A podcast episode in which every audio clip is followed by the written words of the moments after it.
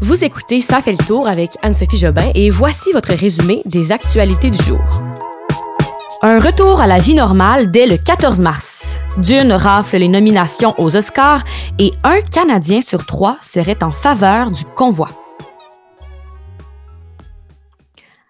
Allô tout le monde, c'est Anso. J'espère que vous allez bien. Merci d'être encore là aujourd'hui. Alors, on y va sans plus tarder avec les nouvelles de la journée, le mardi 8 février. Je vais commencer, bien sûr, en vous parlant de la levée des mesures, mais en reprenant les propos de la journaliste Marie-Michelle Sioui, qui était à la conférence de presse de François Legault aujourd'hui et qui a demandé à François Legault si on passait d'un déconfinement mollo à un déconfinement presto. Et je trouve que ça résume parfaitement la conférence de presse qu'on a eue cet après-midi parce qu'on est allé à fond. Là. Les mesures, là, ça y va, puis on se déconfine lentement mais sûrement, mais assez rapidement en fait. En fait, François Legault a commencé sa conférence dans sa conférence de presse en disant qu'il comprenait que de plus en plus de Québécois n'en peuvent plus des contraintes qu'amène la pandémie et qu'il y avait assez de signes positifs là, pour annoncer leur plan, leur calendrier de déconfinement. Alors, attachez votre sucre, là, je vous défais à l'instant les nouveaux allègements et ça me fait vraiment plaisir et ça fait du bien de vous partager ces bonnes nouvelles-là. On y va. D'abord, à partir de ce samedi, le 12 février, trois choses. Premièrement, il n'y a plus de limite légale pour les rassemblements privés à la maison, disons, mais la santé publique là, vous suggère quand même de vous limiter à 10 personnes ou trois bulles, mais il n'y a plus de, règles. Vous pouvez être 20 si vous le voulez, même plus. Ensuite, les restaurateurs vont euh, pouvoir accueillir 10 clients par table ou des personnes de trois adresses différentes. Alors, ils peuvent être 30 si sont 10 par famille.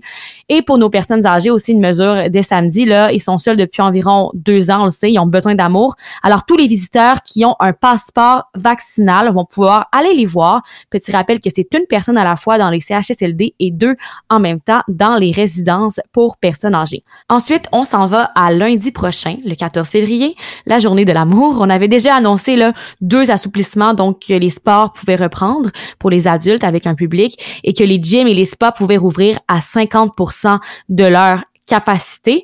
Mais aujourd'hui, on nous rajoute deux choses. Donc, un, premièrement, dans tous les sports, là, il va pouvoir y avoir des matchs.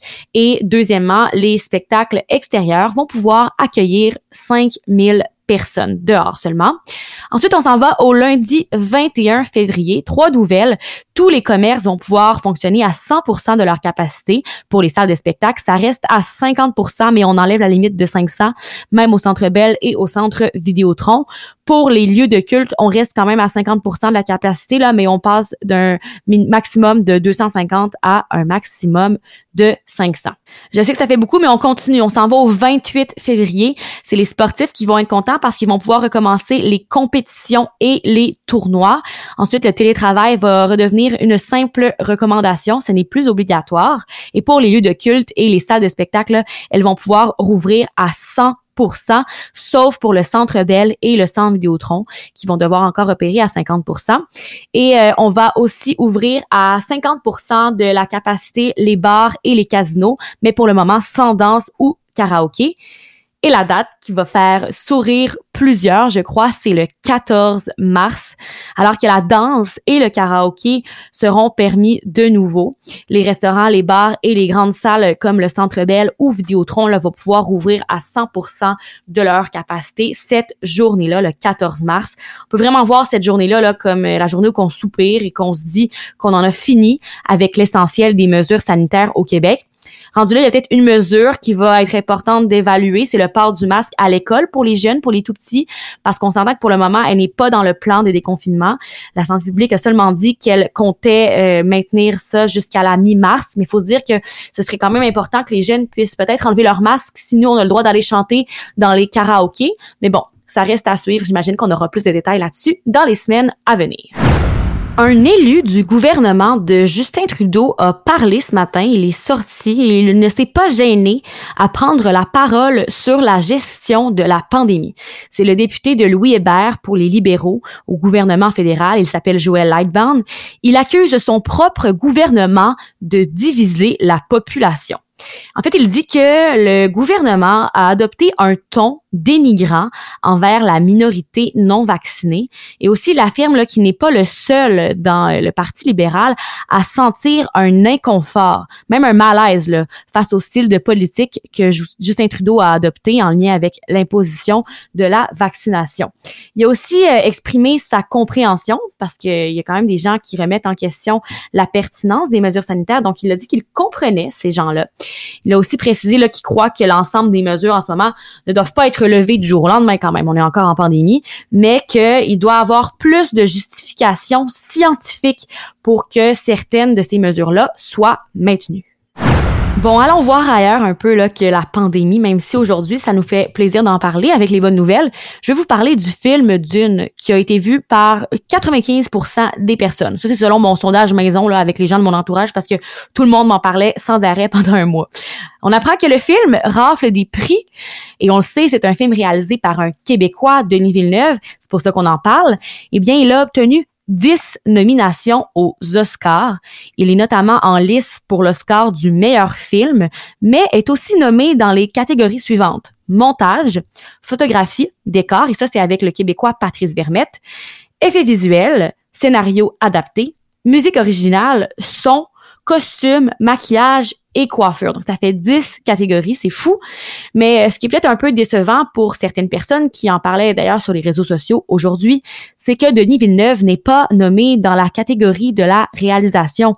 C'est quand même lui qui était le chef d'orchestre de ces films-là. Mais bon, il y a quand même 10 nominations sinon. Pour voir s'il sera récompensé, il va falloir attendre au 27 mars prochain. Ce sera la cérémonie des Oscars. Est-ce que vous saviez qu'au Québec, il est interdit de faire des grosses rénovations dans votre immeuble si vous ne vivez pas dedans? Je vous l'apprends peut-être ou peut-être pas, mais je vous parle de ça parce que c'est une histoire qui touche la mairesse de Montréal, Valérie Plante.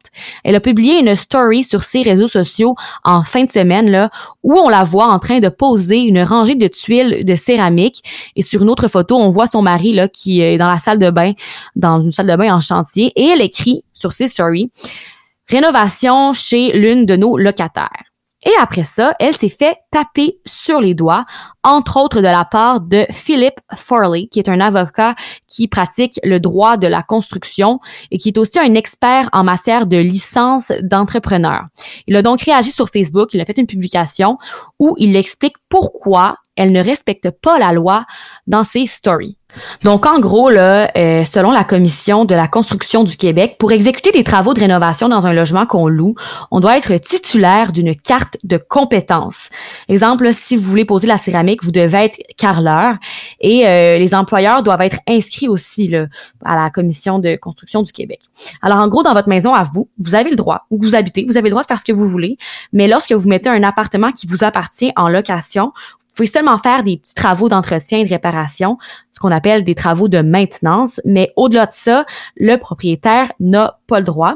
La difficulté, par contre, c'est de savoir la limite entre un travail de maintenance et un travail de rénovation.